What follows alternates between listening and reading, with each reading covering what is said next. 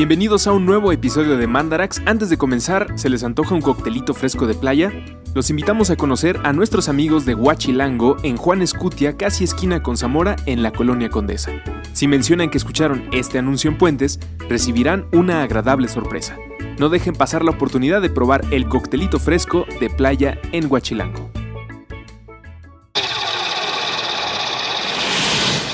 Mandarax. Explicaciones científicas para tu vida diaria. Con Leonora Milán y Alejandra Ortiz Medrano. Puentes.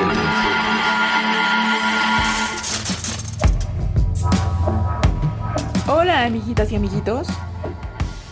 Hola niños y niñas, ¿cómo se encuentran el día de hoy? Con voz de radio. Con voz de mucho radio. Y como un poco de Saúl Hernández, no, de Rocco el de la maldita vecindad, Ah, ya sí. sabes. Ajá. Sí, sí, Como sí. los pueblos originarios, todos unidos.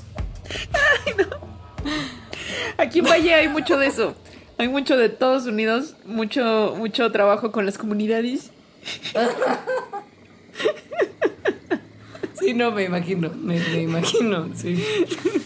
Porque por si usted no lo sabe, Mandarax se graba en estos momentos de su historia a distancia y Alejandra vive en Pueblo Hippie, Valle de Bravo. Yes, yes I do. Y, Yes. y Leonora, eh, Leonora no.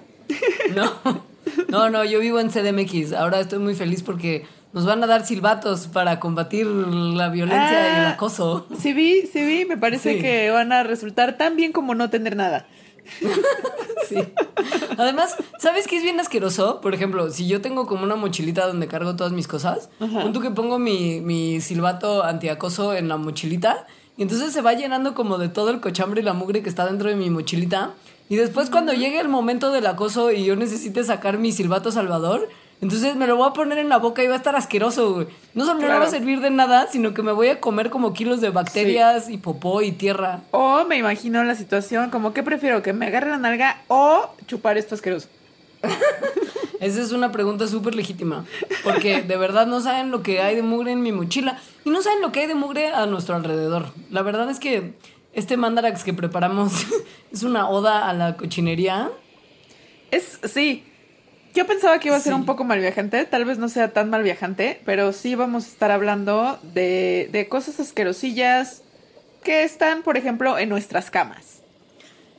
Todo tiene que ver con la higiene personal y cosas de la sociedad que la interrumpen. La cama, usted creerá que es ese recinto sagrado donde no se para nada que usted no quiere que se pare ahí. O si es una persona como nosotras, que durante, ¿qué fue? Como en los noventas hubo un boom de, de, del ácaro, ¿no? O sea, de la Sí. alarma, de la alarma por el ácaro. Había venta de protectores plásticos para separar el colchón con el ácaro porque el Ajá, ácaro estaba en exacto. el colchón. Y entonces el, el protector plástico era doble función. Evitaba que el niño se hiciera pipí y manchara y arruinara el colchón. y además evitaba que el ácaro llegara a invadir la humanidad de las personas que ahí dormían. Sí. El problema es que el ácaro...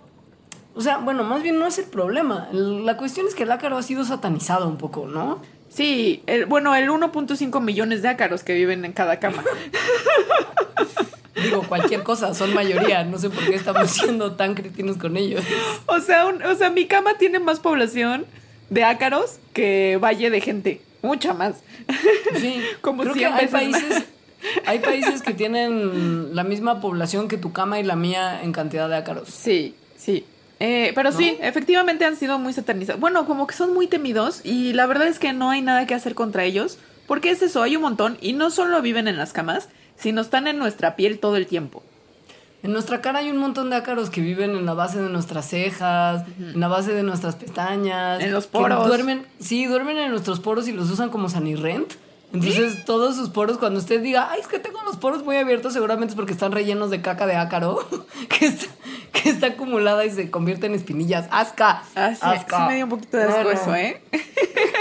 Pero, Pero, fuera de, o sea, fuera del asco no hacen nada más que uno se, si uno es alérgico, sí. O sea, tos, estornudo, ojo rojo, asma. Pero si uno no es alérgico, el ácaro solo está ahí jangueando y ya. sí, porque además hemos vivido con ácaros desde antes de ser humanos. O sea, llevamos millones de años viviendo, conviviendo con estos, con estos bichos. Eh, y hay otras especies que no. Por ejemplo, creo que ya lo habíamos dicho alguna vez, la sarna de los perros son ácaros de los humanos que se les saltan a los perros y como su sistema inmune no está acostumbrado, les pasa eso. A nosotros no, afortunadamente. O sea, son nuestros amiguitos. Son estos amiguitos que además son ese tipo de amigo que por más que no lo quieras invitar a la fiesta, se va a pegar porque se va a enterar en Facebook Ah, sí. que hay fiesta y va a caer. Y O se sea, va- los ácaros son ese amigo. Ay, y ay. Ajá, ¿qué? nada, nada. No, es que el problema es que por más que justo, por más que combatas al ácaro, no te vas a librar de él. No, pero hay una buena noticia. Mm, No te vas a librar de él completamente, pero hay una práctica de la gente, digamos, mm, que se asocia con la gente que no es tan limpia, pero que en realidad puede que ayude a que no haya tantos ácaros en nuestras camas. La solución para librarse de algunos ácaros es No tender la cama. Así de ser un fácil. cochino desordenado. O sea, todo lo que nuestros padres nos decían de tiene tu cama, no mamá, no papá, porque no quiero tantos ácaros en mí. Lo que pasa con el ácaro es que su hábitat ideal es un ambiente húmedo y calentito como el que usted genera gracias a su sudor y su temperatura corporal elevada cuando está bajo las sábanas. O sea, y ácaro Y- feliz. Ajá, ácaro feliz porque está como en el trópico. Ajá. O sea, Sí. es como, como si vivieran, no como si viviera en Miami Vice, porque pensando en escándalo como de los 80s, 90s Ajá, del sí. ácaro, ya sabes. O, o Melrose Place puede también estar en Melrose También. Ujú. Entonces el ácaro está en Melrose cuando usted está en la cama con él. Esto lo descubrieron unos investigadores ingleses que hicieron un estudio muy serio sobre ácaros. Entonces, ácaro es como Heather Locklear, que está feliz teniendo sexo consensuado con toda la comunidad de ácaros que viven en Melrose con él. Y luego cuando haciendo, usted está ahí. sí. Y luego haciendo cosas muy locas. Pero bueno, Ajá. ese no es el tema Pero de hoy. pues entonces, claro, entonces cuando uno deja de estar en la cama y deja sin tender la cama misma y deja las sábanas medio aventadas, pues ese ambiente húmedo y calientito que usted había perfectamente preparado como sitio para el romance de sus ácaros y usted, ya no, ya no es, ya no es tal. O sea, el ácaro se encuentra con un ambiente un poquito más inhóspito para las condiciones que necesita para ser feliz. Y cuando uno tiende la cama, esas condiciones se mantienen un poquito. Tender la cama hace que se mantenga medio húmedo y, y medio tibiecito. En cambio, una cama extendida propicia que el ambiente de los ácaros sea más seco. Y eso Ahora- no les gusta. No, no les gusta, pero la verdad es que también otra gente de otros institutos, que no fueron los que hicieron este estudio, concluyen que pues sí, las condiciones secas son inhóspitas para los ácaros, pero tienen que ser muy secas onda desierto, no onda cama extendida, ¿no? Entonces que igual y, igual y no hace tanta diferencia que dejes las cobijas tiradas como para controlar la población de tus ácaros cuando en realidad necesitarías de secar el aire de tu cuarto para mantenerlo como en condición desértica. Pero, mira, entre que una cosa y la otra... Es un buen yo- pretexto. Sí. Es un súper buen pretexto. Sí. No vuelvo a hacer la cama. O por lo menos no inmediatamente después de despertar. Hay que dejarla extendida un buen rato para que se ore. También se puede, ¿no? Como sacudir y orear y... Pero bueno, destenderla está bien. Y además se- así sirve que se quitan también todas las células muertas de tu piel que dejaste ahí durante la noche y que es de lo que los ácaros se alimentan. Y, y que es Mm. al parecer, según el internet, de lo que está hecho el polvo. El polvo, No. según el internet, es el componente, o sea, su componente principal es piel muerta de nosotros que vamos por la vida como el monito de Charlie Brown con una nube de mugre atrás, pero que en realidad es solo piel. O como Y si pues- fuéramos, como si fuéramos víbora cambiando de piel, cambiando de piel en todos lados, y entonces echando piel a todo nuestro alrededor. De forma que, según, según el internet, hasta el 80% del polvo es piel muerta de seres humanos. Pero la neta no, no es, salvo que usted sí literal fuera como una serpientita cambiando de, de- de cuerito todo el tiempo. Hay muchas otras cosas que son componentes más eh, importantes del polvo que su piel muerta. Por ejemplo... Y no menos asquerosos, la verdad. No, no. Ah, no, no. Yo creo que mucho más. sí. como mucho más asquerosos porque, pues, justo, pues, es tu piel, da igual. O sea, no pasa nada, se cayó de ti. Pero lo que hay es caspa de tus animales, en caso de que uno tenga perrito gatito, arena, caca de insecto. Mucha caca de harina, mucha caca de insecto y harina y, y- y productos domésticos de la cocina en caso de que estemos en la cocina justo. Y pues tierra, tierra que entra a la casa por las ventanas, por los balcones, por las puertas y que se queda ahí, que compone el polvo. Y si usted vive, por ejemplo, en CDMX, es probable que también muchos contaminantes. Ah, sí. Caca. Por sobre todo. Siempre toda la respuesta a todo es caca. Bueno, y partículas, ¿no? Plomo y cosas así. O sea, partículas Metales contaminantes. pesados. Ajá, sí. Sí. La verdad es que para que usted se quede tranquilo, la mayoría de la piel muerta que usted deja ir día con día se va en la regadera cuando usted se talla. Sí, porque sí es cierto que no somos como una víbora cambiando de piel, pero sí estamos tirando células muertas todo el tiempo. Pero eso, se van con la bañada. Ese es, digamos, un. eh, una mirada muy simple a ciertas cosas de nuestro día a día, como dormir, despertar, tener insectos en la cara, polvo hecho de caca de insecto, ¿no? Es como para poner en contexto Ay. la suciedad, la suciedad en la que vivimos día con día y que en este Mandarax solamente se va a ir poniendo peor, porque ahora vamos a hablar de las cosas que tienen que ver con suciedad alrededor de la comida. Ay, sí. Em, ok. A ver, te voy a hacer, te voy a hacer una encuesta, es una encuesta real. ¿Va? Ajá, sí. O sea, esta es una encuesta que le hicieron a gente en Estados Unidos. Ajá. Ok. Si estuvieras en un restaurante, ¿qué criatura, si la vieras correr por el restaurante, te haría tirar el tenedor de shock?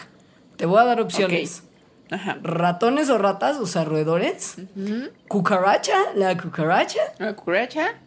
Lo que es la mosca, pero piensa así en una panteonera chida, Sí, gorda, ajá. así, ya Sí. sabes. Hormigas en invasión, así, estilo marabunta. Ok. O que es una. de- esto es una encuesta real, ¿ok? Lo que te voy a preguntar. Sí se lo preguntaron Era una a la opción gente. real. Ajá. una opción real. O una serpiente. Eh. ¿Qué te haría asustarte más y sacarte más de onda? Pues, de verdad, yo- o sea, sí me sacaría mucho de onda si hubiera una serpiente en un restaurante porque, porque no lo esperaría, o sea, es muy raro. Es más, si ¿Qué hubiera... estás haciendo? ¿En dónde en el mundo tienes que estar para que estés comiendo una pizza o una pasta y pase entre tus piernas una serpiente, güey? Sí, ¿Dónde no. estás? Ajá, entonces creo que eso es lo que me sacaría más de onda, pero, pero yendo, ¿no? O sea, lo que esta encuesta pretendía es ver qué es lo que le daba más asco a la gente respecto a la comida que podían tocar estos animales. Y pensándolo así, dejando la serpiente a un lado. Por más que nos duela dejarla. Ajá. A mí un, un roedor, o sea, guácara. Roedor es lo que más asco me daría. ¿Sabes por qué? Yo creo que es porque tú tienes mucho conocimiento de lo que transmiten y significan los roedores. O sea, de, de la, de la polución que Sí. conlleva el que haya un roedor en un Sí, y porque lugar como comida. recordarán, recordarán de varios capítulos, tengo un trauma con la peste y la epidemia. Y roedor muy asociado con eso. Tú, Alejandra, eres del porcentaje minoritario de la gente que respondió a esta encuesta real. El 61% de los que contestaron eligieron a la cucaracha como el animal que más asco les daría encontrarse en un restaurante, cuando en realidad ni tú ni ellos tienen razón en haber elegido lo que eligieron. Está muy fuerte esto. El animal más cochinón, o sea, que más probable que te pase gérmenes que te van a enfermar y además más común es la mosca. La mosca es un animalito súper asqueroso. O sea, no Muy solamente tienen esta, estos ojos rarísimos que cuando te enseñan cómo ven las moscas es un viaje, Ajá. Sino que además tienen unos hábitos alimenticios bien distintos a los nuestros, por decirlo de una forma. Por decirlo políticamente correcto. Ajá. Pues por no discriminar. sí, pues todo comienza con la manera en la que comen. No ya con lo que Sí. comen, que ahorita lo veremos, sino las moscas, su aparato bucal no es como nosotros, o sea, no mastican, sino que tienen como una especie de popotito de probóscide que, que sacan, que seguro han visto cuando, cuando han visto una mosca en su comida. Sacan como este popotito, lo entierran y luego regurgitan, o sea, escupen, sacan una como tipo babita con enzimas que digieren esa comida. Esas enzimas disuelven lo que está ahí abajo en el popotito y después con ese mismo popotito que regurgitaron, chupan. Eh, es- guácala. Ajá. Lo que es muy interesante es, el, y que es la parte que Alejandra estaba guardando hasta después, es qué es lo que digieren con estas enzimas y qué es lo que sorben con el popotito, que es como una especie de licuado delicioso de enzimas y caca. Caca, siempre caca. Después, animales muertos en descomposición, Eh, basura. o sea, es que- Esos son los, o sea, eso es lo que comen las moscas, cosas en descomposición y desperdicio. Es que se paran en donde sea y ese es realmente el problema y eso es realmente lo que enferma. No sus enzimas, no la caca de mosca, de hecho nada de la mosca, sino que vayan parándose con sus patitas que tienen esos pelitos y su popotito y sacando y metiendo el popote en caca y en animal muerto. Y entonces luego sacan y meten el popote en la comida que te vas a comer. Esto, por supuesto, hace que haya una transferencia de unas bacterias y animalillos y seres microscópicos muy asquerosos que tienen una vida muy feliz en la materia en descomposición, como por ejemplo las bacterias que eh, transmiten enfermedades como cólera, como disentería, como tifoidea. Y pues todo esto se puede contagiar con que su mosca casera, así, la que ve volar alrededor de su plato de arroz con huevo, decide que se va a parar en la yemita, así, va a meter sus patitas y va a hacer como, uy, como cuando usted va a la playa y mete las patitas al mar. Así, en la yema de su huevito de su arroz con huevo, y entonces caca, caca transferida. sí, ajá, pero no, como cuando usted mete las patitas al mar, pero patita de mosca es como, ah, fui a un cadáver ahora, luego aquí. Sí, eso no está bien. Si una mosca se para en su comida, Guácatelas. piense seriamente en desecharla. Así Sobre, como... Sí, sobre todo en dónde están, ¿no? O sea, si están a un lado de un panteón. mm, Ah, no, ajá. bueno. O sea, Alejandra, pero eso sí está bien darks, güey. ¿Por qué vas a estar comiendo al lado de un panteón? La cineteca, hello. Ah, sí, cierto. Hay muchos panteones adentro de la ciudad. Eh, por ejemplo, los puestos de comida que están afuera del panteón que está en Cuauhtémoc frente a Parque Delta. Ajá, sí, sí. Mm, oh, sí, sí. Uno, sí. Hay, hay- hay- la, la ciudad es más darks de lo que. Bueno, no, no sé Sí, si es muy darks para todos de manera evidente. Bueno, la cosa es que no coman frente a panteones, si- si pueden evitarlo. Y después desechen la comida que las moscas tocaron, así como la comida que se les cayó al piso.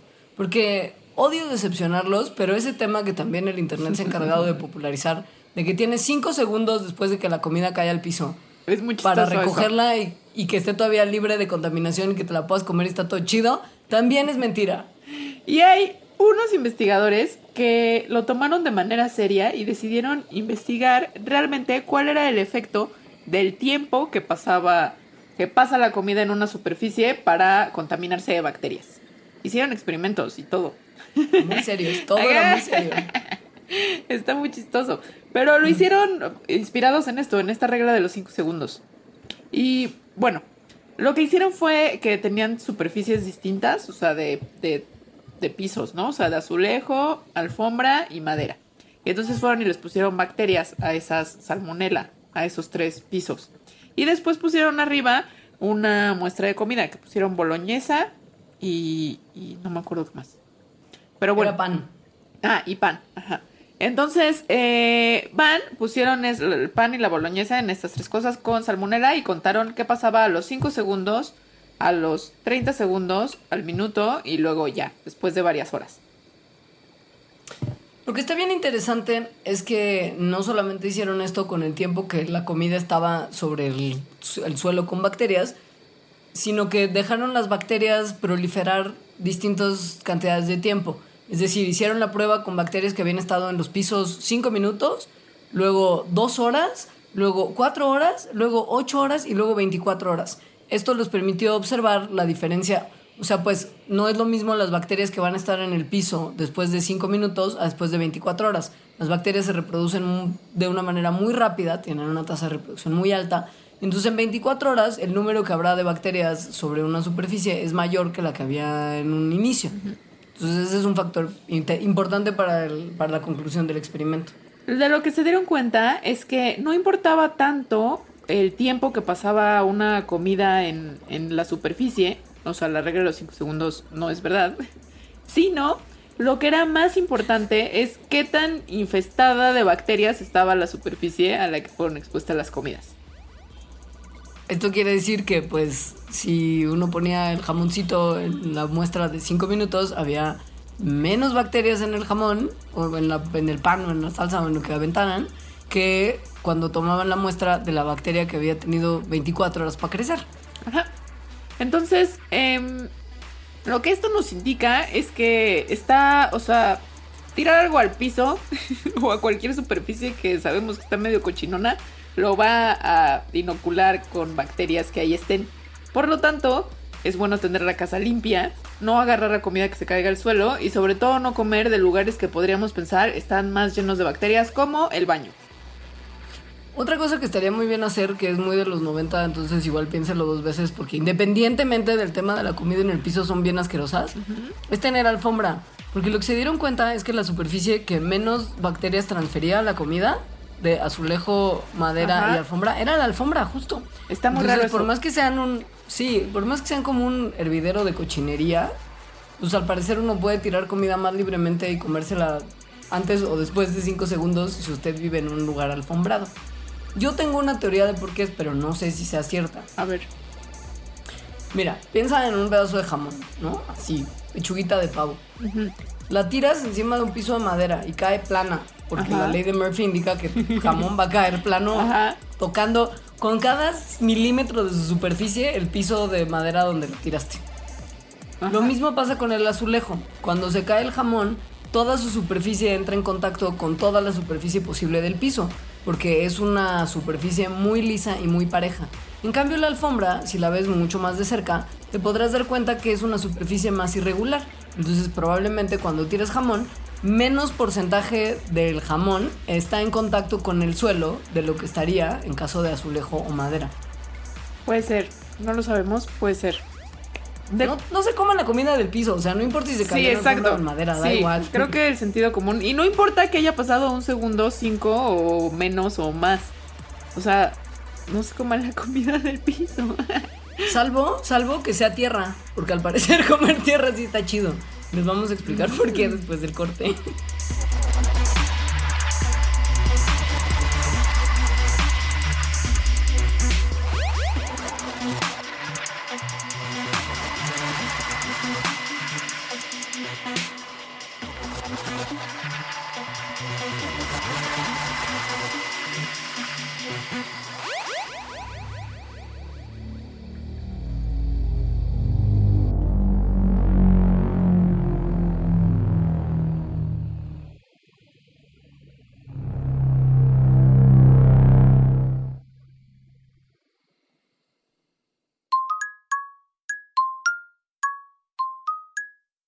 Nos imaginamos que el espacio-tiempo inmaterial donde se encuentran las piezas auditivas de puentes es un pizarrón con mensajes a la vista de todos y aquí tendríamos una idea diseñada para colgar de él. Una sola frase, escrita con crayones, sobre una hoja arrancada del cuaderno. Está pegada a la superficie con tachuelas de colores. El texto se encuentra cargado hacia el lado izquierdo. En el resto del papel queda espacio suficiente para dibujar animales, flores, planetas, libros, proyectores de cine, personajes de videojuegos, hojas de cannabis, lagos o instrumentos musicales. La hoja dice, Oigan, ¿y si hacemos de este mundo un lugar más buena onda? Nos alejamos un poco del pizarrón para asegurarnos de que el mensaje quedara centrado en relación con los bordes y bien sujeto con las tachuelas. Al principio pensamos que era suficiente. Una idea clara con un llamado a la acción, donde al mismo tiempo se incluye un esbozo de la personalidad del emisor. Pero un segundo después, nos llegaron a la cabeza las dudas, las implicaciones. Algunos considerarían el mensaje demasiado cursi. Con el teclado vuelto ráfaga, un usuario comentaría que el enunciado en particular y la pieza en lo general no funciona como arte.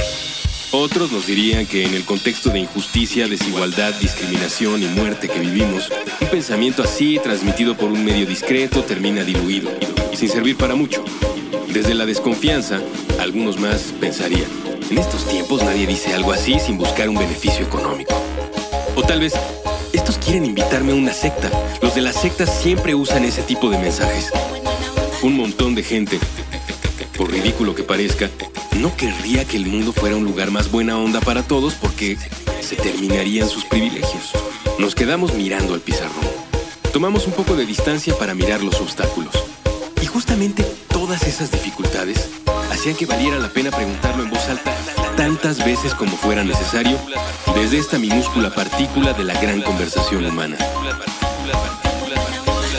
Así que dejamos esa hoja sobre el pizarrón con sus tachuelas de colores y sus trazos hechos con crayola. Cualquiera que pase por aquí puede leerlo. Oigan, ¿y si hacemos de este mundo un lugar más buena onda? Una onda.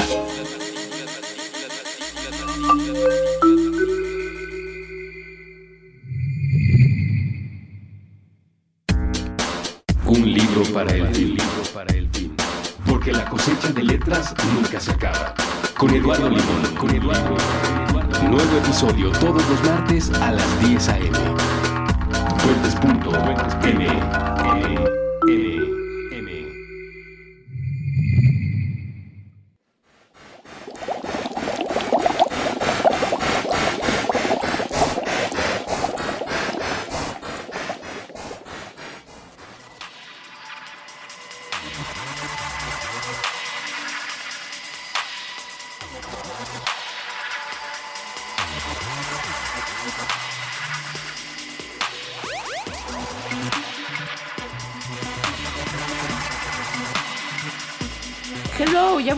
hablarles de cosas que pueden o no mal viajarnos.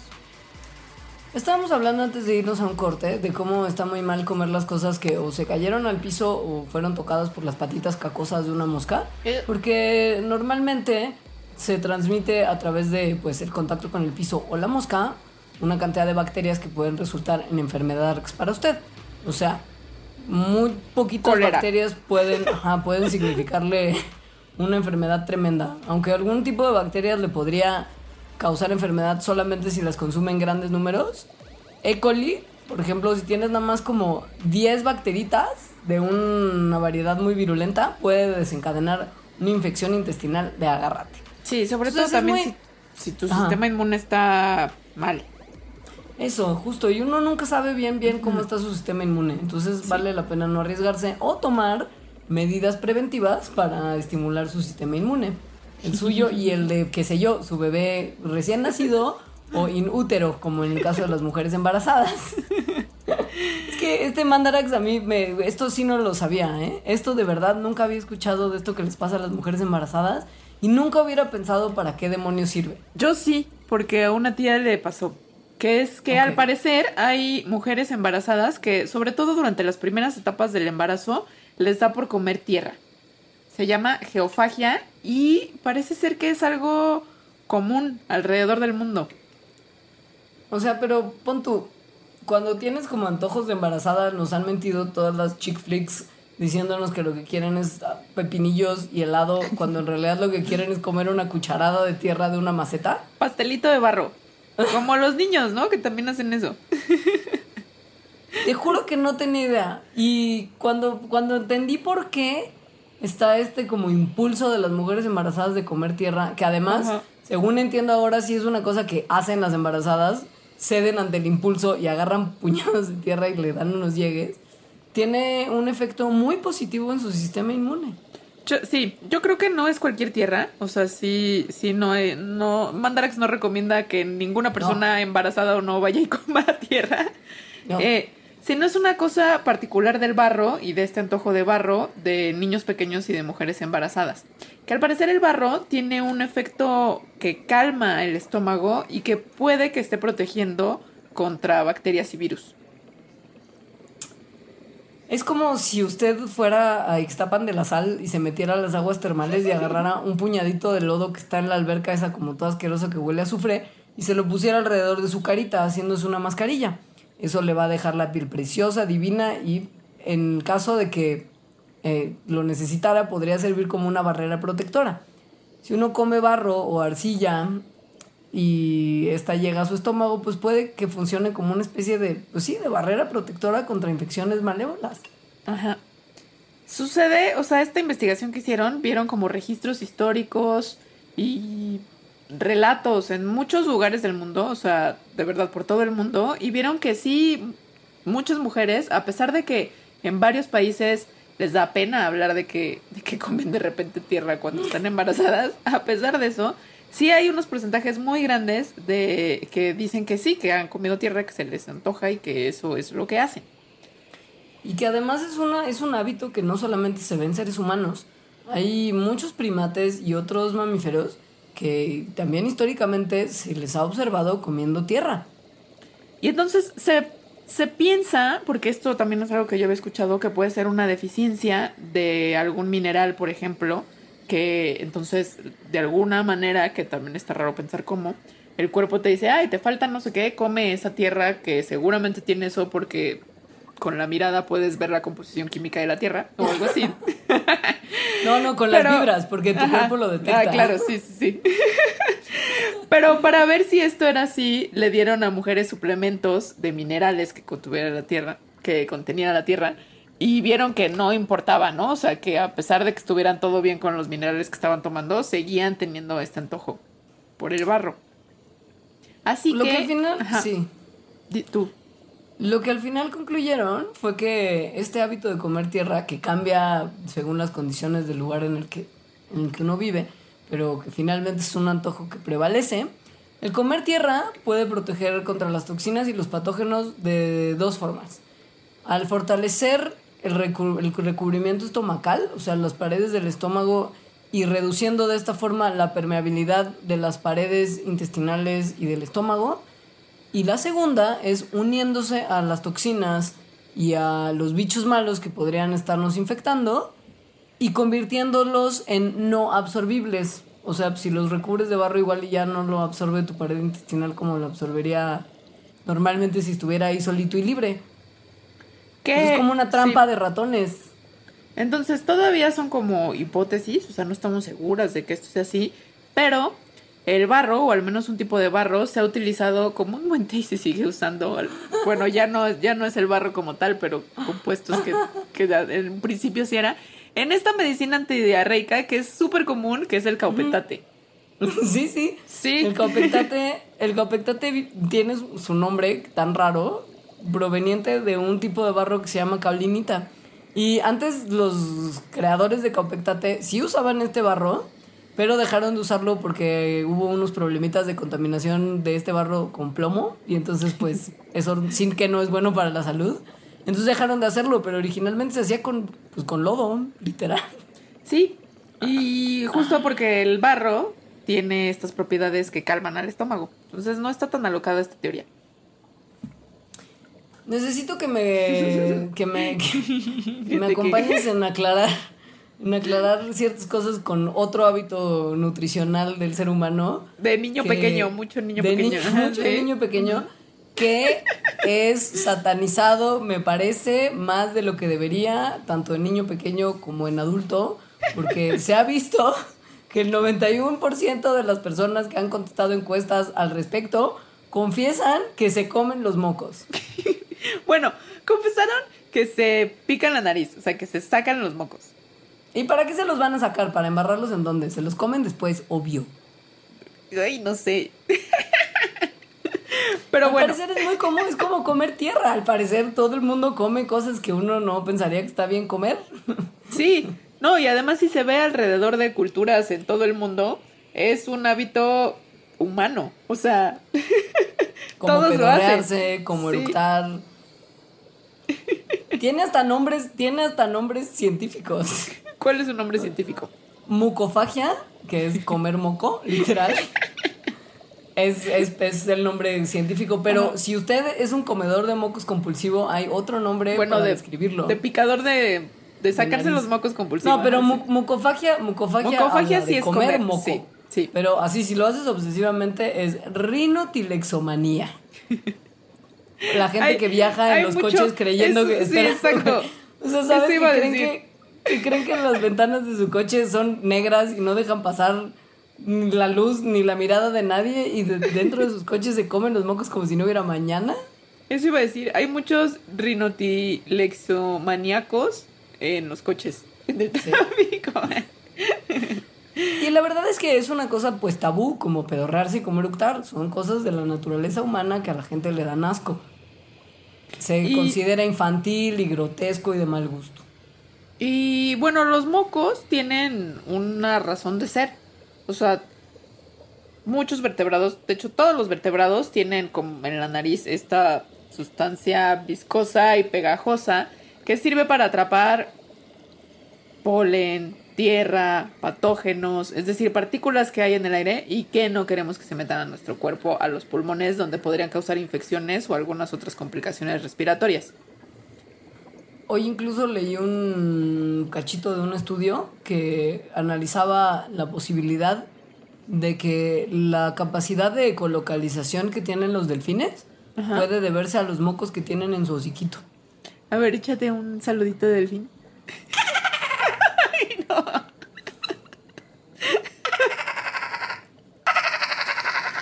Es que me saca de onda, así como la serpiente en el restaurante.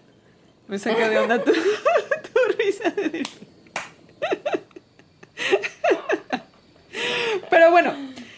los mocos, si alguno de ustedes, que es muy probable que todos alguna vez se han comido un moco y recuerdan ese sabor del moco, pues no es por nada que los niños o gente adulta se los coman, porque tienen un sabor dulcecito.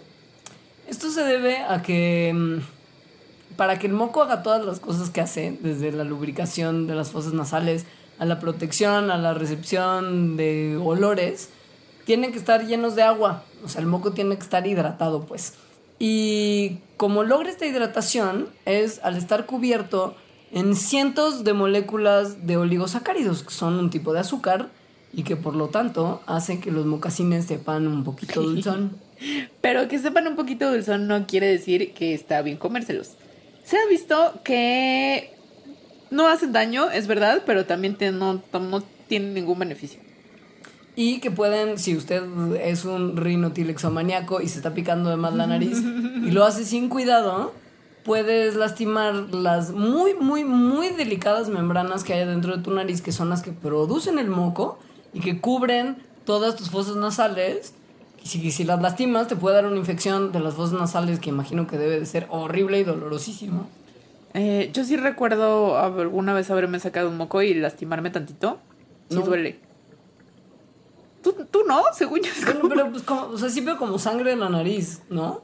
Mm, pues ni siquiera tanto, ¿no? Como que de repente Como que me piqué duele. de más y duele tantito. Puede ser. Sí, tal vez, tal vez sí lo hice sí, también. sí. Sobre todo cuando hay el moco duro, ¿no? De que te acabas de enfermar o algo así. Pero el moco duro no es lo que te lastima, como, el- como los filos del moco, o es como de insistencia de tratar de sacarlo. O sea, como no de que te sacas un moco duro Ajá. y, y como que lastima la pared de la mucosa de, la nariz. Como que tiene costrita y está pegado a estos Ándale. a los cilios sí, de adentro ajá. de la nariz y los Sí, arranca sí. cuando lo arranca. Sí, exacto, Sí, sí. eso sí, eso sí, me acuerdo. En fin. en fin. Pasando del tema alimenticio al tema ya más en forma de la higiene personal. Me encanta que el moco haya sido parte del tema alimenticio. Me encanta. A mí también, porque además, ¿sabes qué? O sea, hubo, hubo dudas del comité editorial de Mandarax de incluir temas de mocos en este capítulo en particular de Mandarax, Ajá. porque tenemos pensado, porque nos lo pidieron en las sugerencias de temas que siempre les decimos que nos dejen, nos pidieron que hiciéramos un programa del moco como tal. Sí, sí se, sí se puede. O sea, sí, claro. Sí. Entonces tal vez vuelvan a escuchar del moco en Mandarax, Sí. quién sabe. Pero miren, por lo pronto que sepan que si se los comen, igual no les caen pesados, pero que lo hagan con cuidado, pues no se vayan a lastimar sus naricitas. Y mucho estigma social. Sí, sí. Sí. Procuren si lo hacen, hacerlo en la privacidad de su casa, porque miren, los van a ver feo cuando lo hacen en el coche. Es como de, dude, si tú puedes ver para afuera, la gente de afuera puede ver para adentro. O sea, no hay manera, no te vuelves Es invisible. que además la verdad también está esta cuestión de te sacas el moco, en, la, en tu dedo quedó un poquito de ese moco y de las bacterias que tú traes y luego vas y le picas al, al elevador o la manija, la cafetera de la oficina y ya pandemonium. Y además, por ejemplo, tus manos probablemente, y si estás en el coche, me imagino que menos, tus manos no están limpias. Entonces te las metes a la nariz, estás arrastrando bacterias y hongos y mugre hacia adentro de tu nariz, estás sacando la capa protectora de tu nariz y te la estás comiendo con tus manos sucias. Entonces es Sí, no. todavía más factible que te enfermes tú. Deja tú que vayas a hacer el foco de infección y contagio para otros lados. Paciente cero. Tú, so- tú solo eres tu paciente cero de tu propia infección. Pero bueno, ya, finalizando tema comida, finalizamos con Sí. el moco. Pasemos Sí. a otro que a mí, este es de los temas que en el que soy más picky. Creo que lo heredé de ¿Hiciste- mi madre. Hiciste un, hiciste un artículo para, para una columna para tu revista de mujeres y curiosidad. También es para hombres. Para mujeres, hombres y gente interesada en las cosas de la vida. Sí, Que escribes que es quincenalmente. ¿Escribes para. semanalmente. Semanalmente. Semanalmente. Sí. Para esa publicación que tiene un nombre en otro idioma y que tiene instrucciones de cómo pronunciarlo correctamente en Sí. un hashtag. Sí. Les puedo poner mi artículo en la bitácora. Fue un artículo que yo recuerdo con mucho terror y que me ha hecho vivir en el mal voyage de ahí en adelante. ¿Cómo lo dije en francés? Tiene algo que ver con el... ¡Oh, spoiler! Bueno, me dio mucho mal voyage tu artículo y desde ahí tengo la más ansiedad con el trapo de la cocina. Uy, yo también, porque además lo, lo ves diario, ¿no?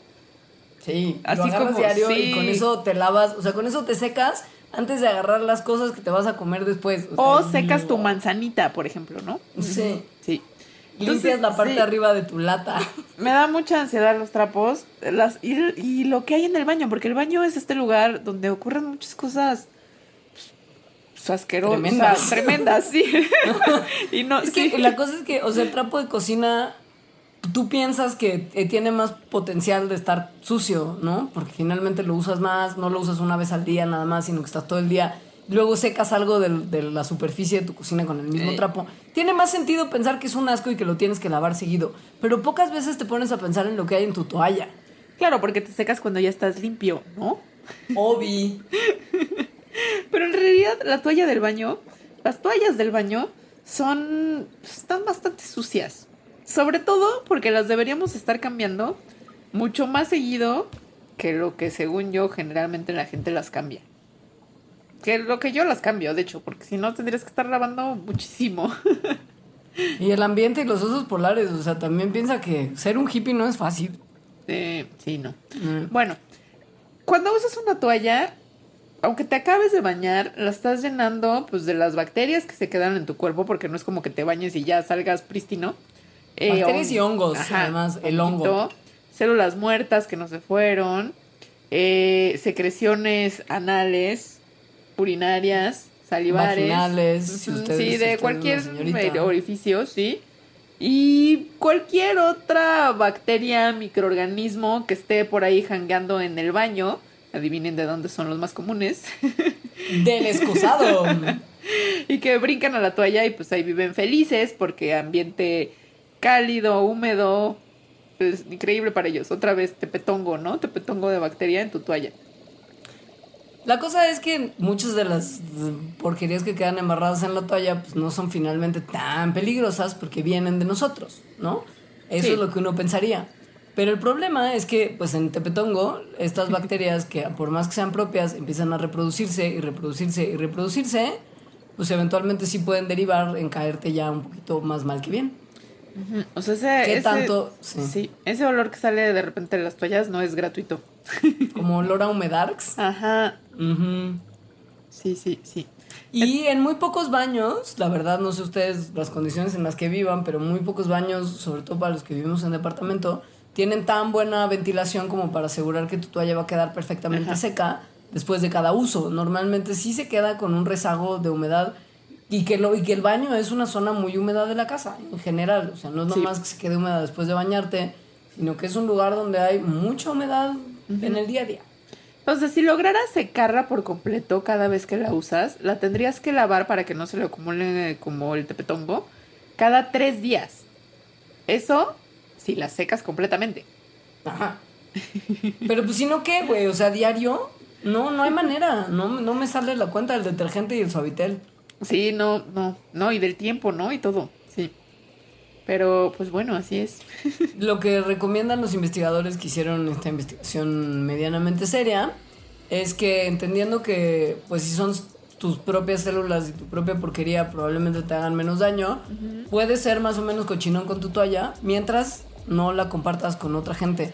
Porque igual y si tienen presencia de una bacteria malévola que vivía feliz en sus cuerpecillos, en condiciones ideales que son las que nuestro cuerpo le otorga a las bacterias, pues igual y te lo pasan, ¿no? O sea, imagínate que yo tengo estafilococo y entonces tú te limpias con mi toalla y pues igual te puede dar, o de que sale desde un barro hasta que te da una infección.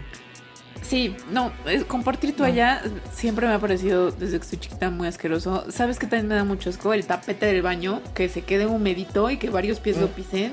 Es que, que no voy a convertir en esa persona que no puede vivir con gente.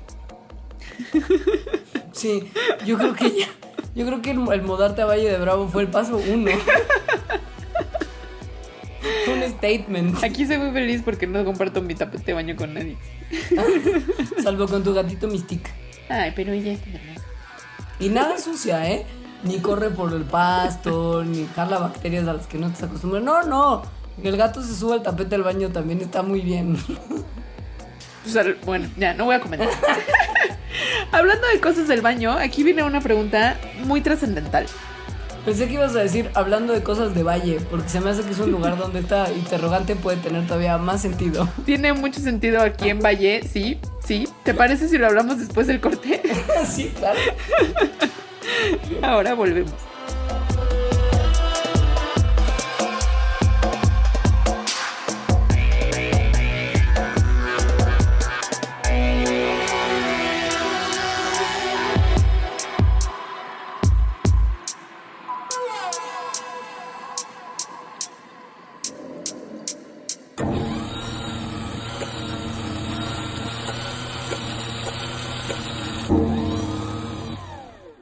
El Museo del Objeto del Objeto presenta la exposición Erotismos, la vida íntima de los objetos. ¿Qué pueden decir las cosas sobre nosotros? Erotismos, sobre nuestros deseos, sobre las historias que nos aceleran la sangre. Erotismos, un recorrido por objetos que llegaron hasta nuestra realidad, directo de la fantasía de alguien más. Colima 145, Colonia Roma Norte, Ciudad de México. Acompaña tu visita escuchando las intervenciones de Puentes en Spotify. Busca la playlist de Erotismos Modo. En configuración, activa la reproducción con crossfade de 12 segundos y reproduce la playlist en el orden original. Erotismos, la vida íntima de los objetos. Martes a domingo de 10 a.m. a 6 p.m. Del 20 de abril al 28 de agosto 2016. Spotify y Puentes invitan.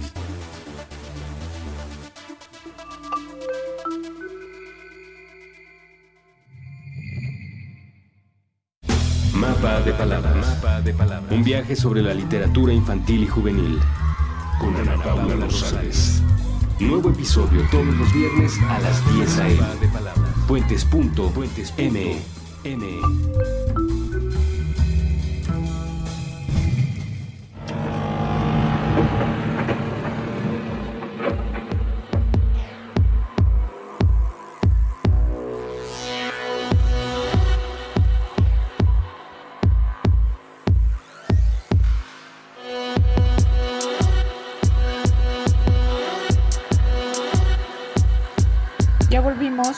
esta duda crucial para la humanidad, que es, ¿qué pasa si te dejas de bañar? Evites el problema de malviajarse y saber cuánto tiene que lavar su toalla del baño, simplemente dejando de realizar la actividad problemática desde el principio. No tenga toallas de baño, porque Para que no se bañe. Ok, mira. Si no te bañas, tipo no jabón, no agua, no nada, lo primero que va a pasar probablemente sea que haya un poquito de rechazo social. Amigos, familia, será difícil la convivencia. Pero hay ciertas cosas que pasan cuando te dejas de bañar que es interesante estudiar. ¿qué pasa cuando te dejas de bañar? Pues mira, en nuestra piel viven hasta mil especies de bacteria y tipo 80 t- tipos distintos de hongos. Pero muchos de ellos, como ya lo hemos mencionado en varios mandarax, son buenos para nosotros. Son el microbioma que Sí. ayuda a combatir a las bacterias malas y muchos de ellos tienen como labor el romper algunas de las secreciones que nuestra piel misma saca al exterior y de esa manera como que nos mantienen más o menos humectados.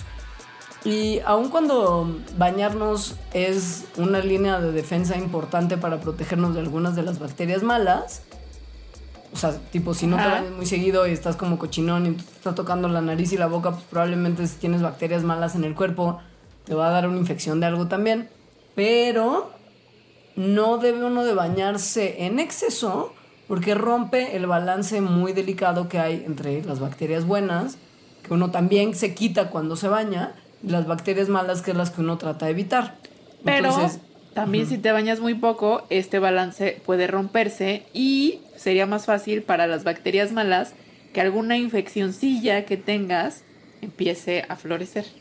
Y deja tú, si tienes condiciones cutáneas como acné, probablemente el no bañarte y que se rompa este equilibrio hace que tus condiciones empeoren.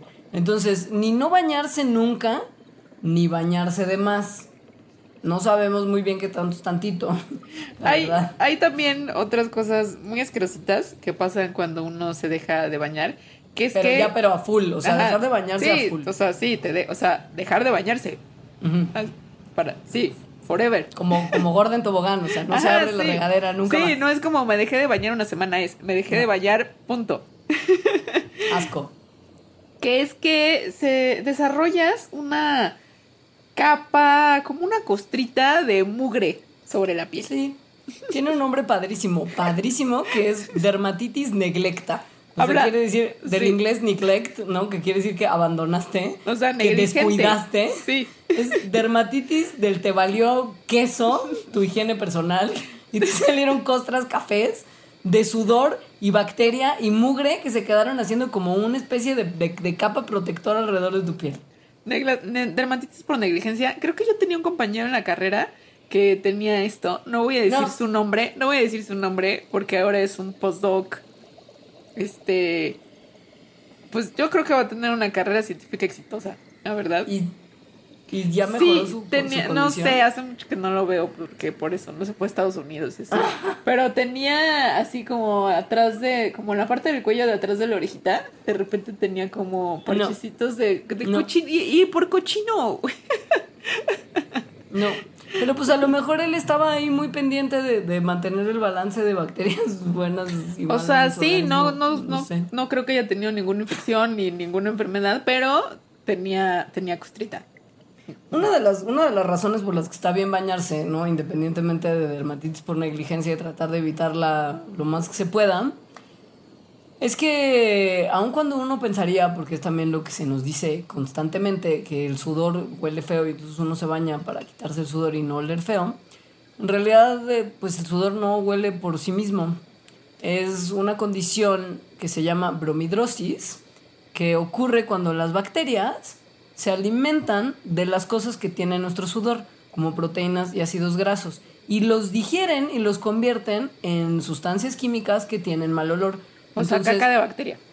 Básicamente. Sí. Entonces también, pues, eso está muy bien bañarse de repente para quitar esas capas de químicos apestosones y ser una persona que sea más querida en la sociedad.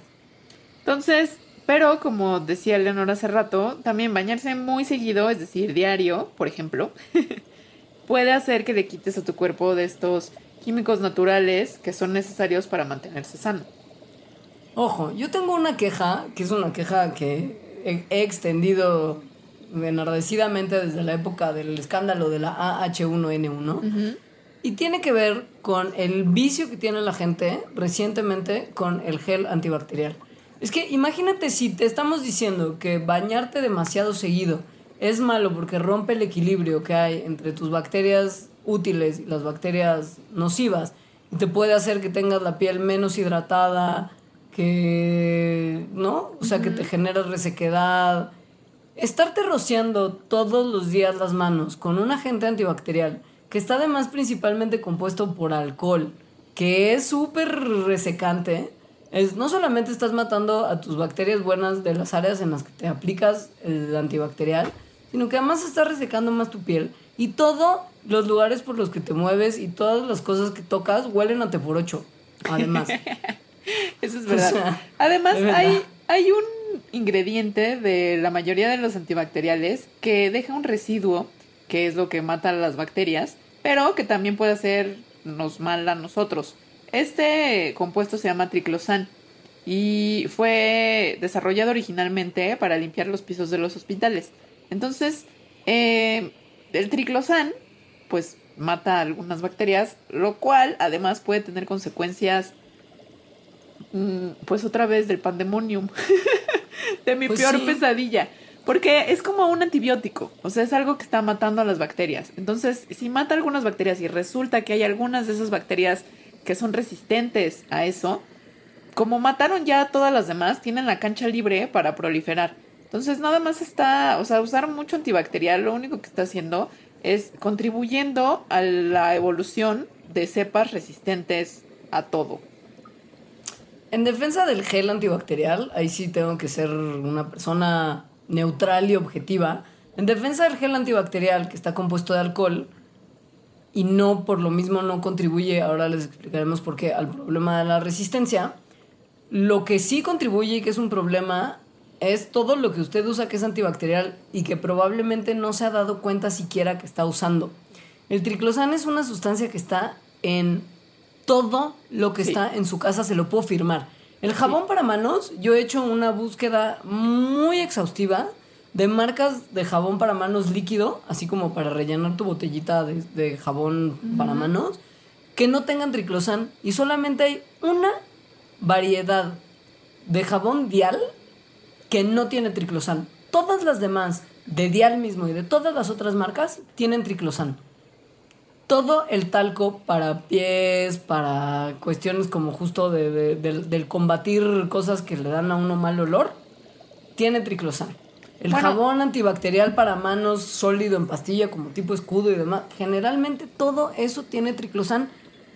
Incluso, es universal. incluso lo ponen a veces sobre superficies de juguetes para que los juguetes no tengan bacterias. Entonces sí, está en todos lados y hay que pensar también en que estos productos pues no se quedan ahí para siempre, ¿no? O sea, el jabón que usas para tus manos se va por el desagüe y llega eventualmente al mar. Entonces son también contaminantes ambientales importantes. una vez más en defensa del gel antibacterial, contrario al odio colectivo que deberíamos de tenerle al jabón antibacterial, el que estos productos que buscan eliminar bacterias estén compuestos a partir de alcohol los hace mucho más amables contra la resistencia de antibióticos y el pandemonium y contra el, o sea, más amables contra el- con el medio ambiente también. ¿Por qué? Porque el alcohol es un antiséptico que es muy efectivo, que lo que hace es romper las proteínas que componen las membranas celulares. Esto genera muerte de prácticamente todas las bacterias y los hongos y los virus que puedan estarnos dando lata. Casi todos los seres vivos están cubiertos de una membrana celular que tiene unas proteínas que el alcohol desintegra. Entonces, el momento en el que una célula ya no está rodeada de su membrana protectora es el momento en el que literal se le sale el rellenito. Como cuando uno muerde una dona de Krispy Kreme con relleno y se sale por el otro lado, algo así. Y esto, y esto no genera resistencia porque es muerte por contacto. O sea, es como si fuera que las aplastaras. O sea, no pueden generar resistencia a, a ser aplastadas. No, nadie lo sobrevive, pues. O sea, Ajá. le rompen la membrana y se, se, Sí. se desintegran. Sí, entonces eso es muy bueno. Y que lo peor de todo, y esto es que de más coraje todavía, es que hay estudios que se han hecho recientemente que muestran que usar jabón antibacterial ni siquiera elimina más bacterias que usar jabón normal, así normalito, el que no tiene nada más que jabón, si uno se lava bien las manos. O sea, acaba siendo igual de efectivo no usar el estúpido antibacterial que usarlo. O que sea- es la razón por la que, perdón, por la que la FDA está empezando a exigirle a los creadores de marcas de productos antibacteriales que entreguen evidencia de que su producto es más efectivo que otros productos para eliminar las bacterias y si no, los van a ir quitando del mercado poco a poco porque están causando más mal que bien. No usen triclosan. No. No.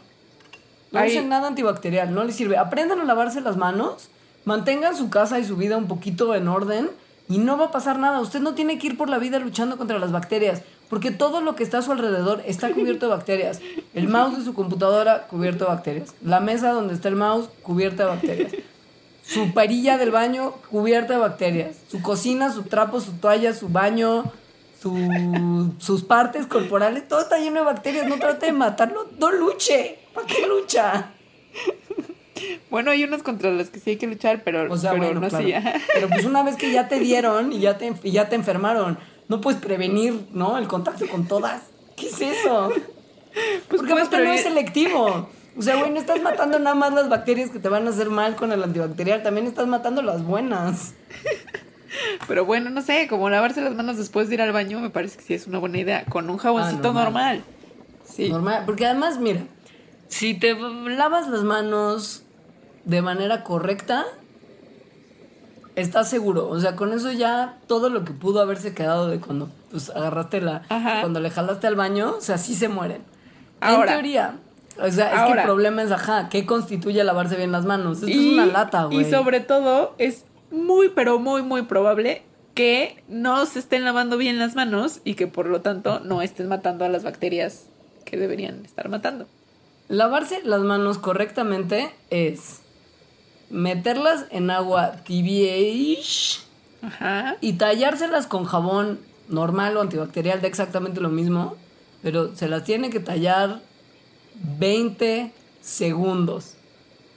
20, 20 segundos, segundos. es muchísimo tiempo. Nadie de ustedes, ni yo, porque el otro día cuando estábamos preparando este mandarax, conté el tiempo que me lavo las manos regularmente y ocupo cuando mucho como 5 o 6 segundos.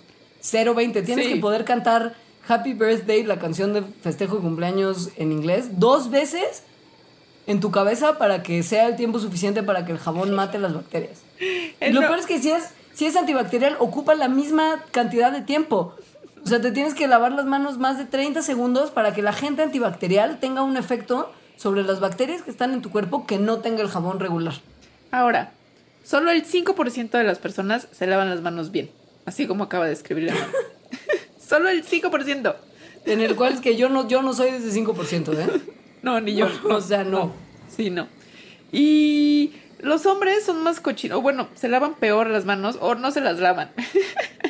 De hecho, una de cada tres personas no usa jabón cuando se lava las manos, nomás se talla con agüita. Y una de cada diez de plano ni siquiera se para por el lavabo. O sea, entra al baño y sale como entró, salió así. Y entre hombres, solo la mitad usa jabón. No. 15% no se lava las manos. Así, no se las lava. Comparado con el 78% de las mujeres que usan jabón y el 7% que no se lava las manos. Ahora, lo que estudió, porque este estudio además lo hizo el CDC, el Centro de Prevención y Control de Enfermedades de Estados Unidos, alias la nave madre de Alejandra Ortiz Medrano. Sí. Este estudio lo hizo el CDC y lo que notaron es que la gente es más propensa a esquivar lavarse las manos cuando el lavabo se ve sucio. Porque, Sí. ironía, o sea, porque claro, va a ser mejor irte con las manos llenas de, de mierda de, de- de lo que haya dentro de la taza del baño que usar un lavabo sucio, porque, ¿sabes? Sentido común, no sé en qué está pensando la gente. O sea, a mí- pero, a mí sí me da mucho esquito un lavabo sucio. pues sí, pero es peor lo que estás agarrando por lo que te tienes que ir a lavar las Sí, manos. porque además si el lavabo está sucio, lo demás seguramente también. Pues sí. Sí. Pero bueno, la cosa es que se le sugiere para que us- usted esté ayudando a crear una cultura de mejor higiene, que mantenga, si no el de su casa, nada más el de cualquier otro lugar donde usted pueda tener un lavabo lo más limpio posible. Porque además Y- hay una razón por la que el CDC estuviera haciendo esto, que es que lavarse las manos es una de las formas más efectivas de no estar desperdigando por el mundo enfermedades infecciosas. O sea, lavarse las manos bien, es muy sencillo. Al parecer, las manos sucias se estima que contribuyen al 50% de todas las enfermedades que te contagias por comer cosas. La mitad. Eso es muchísima enfermedad que se puede evitar con el hábito de lavarse las manos. Ahora, lo que es muy importante de mantener una higiene correcta de su cuerpo y de sus manos y de todo lo que lo rodea es si usted decide que va a usar gel antibacterial y T por 8 todo el día y ser esa persona con las manos resecas porque se está untando alcohol constantemente, lo que es muy importante es que punto número uno, no se lo beba a usted y punto número dos, no se lo dé a sus niños porque lo van a beber. Sobre todo en Estados Unidos, porque los niños en Estados Unidos no tienen sentido común y se beben el gel antibacterial y se emborrachan y se intoxican con alcohol y acaban en el hospital. Esto es real. Esto salió en CNN. Esto es real y está muy feo. O sea, en realidad sí, sí, sí se intoxican gacho porque la cantidad de alcohol que tiene un gel antibacterial, o sea, un- va del 45 al 95%. Es un Te montón. por ocho. Te por ocho. Y además hay muchos de estos productos que tienen que su olor a cereza, que su olor a fresita, que su olor a chicle, lo cual atrae a los niños, se lo echan, o sea, Pero dos o tres jaloncitos, o sea, como imagínate que aprietas tres veces la, la, cosita esa donde sale el gel antibacterial y lames tu palma de tu mano, con eso ya es suficiente gel para darte la cantidad de alcohol en tu torrente sanguíneo dos veces más alta que el límite legal en Estados Unidos. O sea, en el 2014, el número de niños que llegaron al hospital por envenenamiento con geles con alcohol fue de 16.117. Son muchísimos. Y además hay niños que lo hacen a propósito. O sea, que O sea, hay late- niños gringos que sí que se quieren emborrachar, o sea, se les pregunta. y se desmayan y se caen y se pegan en la cabeza. No, no, no, no, no, no. O sea, el fin del mundo, güey. Ese es el verdadero apocalipsis, no la resistencia a los antibióticos. Los Sí, los niños niños- borrachos de gel antibacterial. Niños borrachos se quedan antibacterial, ¡guay! La humanidad. Mira, mira, la conclusión de este mandarax básicamente es no le deje el antibacterial a sus niños porque se lo van a beber y se van a empedar. No, no, no comparte sus toallas. No, Sí. no coman nada del piso Ni, y nada ni que mosca. mosca. Pero que es una cosa como irónica a la vez, porque en realidad lo que tenemos que hacer es también tratar de bajarle tres rayitas a nuestra lucha interminable contra el germen. Si bien y tenemos que procurar no exponernos de más, justo como no comiendo las cosas que se caen al piso y lavando más eh, seguido nuestras toallas de baño y nuestros trapos de cocina, esta pelea que la gente está empezando a tener de manera obsesiva contra las bacterias Puede que sea dañina y- para nosotros mismos. Sí, por ejemplo, usted recuerde el momento en el que usted era un niño y tenía todavía oportunidad de repente de correr en un parque y salir al, al, al- al outside y convivir con el mundo exterior y montarte en el pasto y revolcarte y etcétera. Muy pocos de nosotros ya como adultos tenemos la cantidad de alergias que se están registrando el día de hoy en niños. alrededor del mundo. Sí. Esto también no me acuerdo en qué Mandarax lo hablamos. Es un tema que a mí me gusta mucho. Es una hipótesis súper interesante, evolutiva, que se llama la hipótesis de la higiene o de los viejos amigos. Que lo que dice es que hemos estado evolucionando desde antes de que fuéramos humanos. O sea, llevamos millones de años evolucionando con muchos de los patógenos de cochinadas que hay en el ambiente, desde parásitos intestinales hasta las bacterias que hay en la tierra, en el aire, etcétera. Por lo tanto, nuestro sistema inmune está adaptado para, para tener estos parásitos y para estar como luchando contra ellos. Cuando quitas a los parásitos, el sistema inmune se vuelve loco, porque ya no tiene la cosa con la que, con la que ah, evolucionó, coevolucionó durante todos esos millones de años.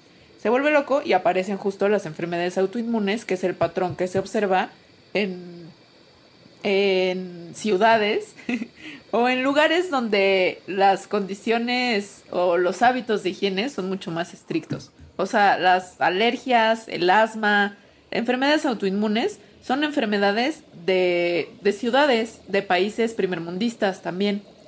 Se ha observado que niños que tienen, por ejemplo, contacto con animales de granja tienen mucho menor potencial a desarrollar alergias y otras enfermedades autoinmunes que la gente que no ha tenido contacto con este tipo de fauna. Por lo tanto, el consejo es no hay que poner a los niños en una burbuja, no hay que vivir nosotros tampoco en una, tampoco estamos diciendo aquí que hay que revolcarnos en el lodo todo el tiempo, pero sí hay ahí una cosa muy interesante de el equilibrio de cada cuánto nos tenemos que bañar y qué tan traumados tenemos que estar por estar sanitizando todo a nuestro alrededor. Si su niño come tierra, si a él le gusta el reggaetón, pues que se dé, ¿no? No lo, no lo cubra de antibacterial porque además ya vimos que la copita... Tampoco hay que ¿no? satanizar al reggaetón, aunque sea cochino, aunque sea algo cochino. Esa es la moraleja, niños y niñas. Si usted quiere perreo, dele. Si usted quiere ser mugroso y no bañarse, dele. Solamente bañese de repente para que tampoco abuse. O sea, el punto es que uno puede ser, o sea, no haga la cama, así se mueren más ácaros. ¿Sabes? O sea, hay que ser sucio sin excederse, pero no hay que tratar de luchar contra la suciedad y contra todo tipo de microorganismos con los que convivimos, porque eventualmente nos va a hacer más mal que bien. Sobre todo hay que tener sentido común, lo cual al parecer es muy difícil. Pero bueno, dijo en algún momento que el sentido común era el menos común de los sentidos. sí, no. Con eso terminamos este mandarax cochinón. Mi Twitter es arroba alita-emo. Yo soy arroba leos y juntas somos arroba mandarax y facebook.com diagonal mandarax lo explica todo.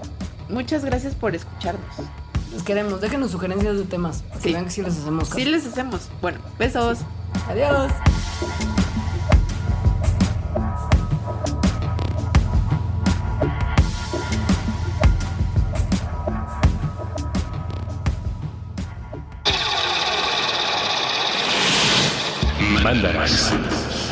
Explicaciones científicas para tu vida diaria. Con Leonora Milán y Alejandra Ortiz Medrano. Puentes.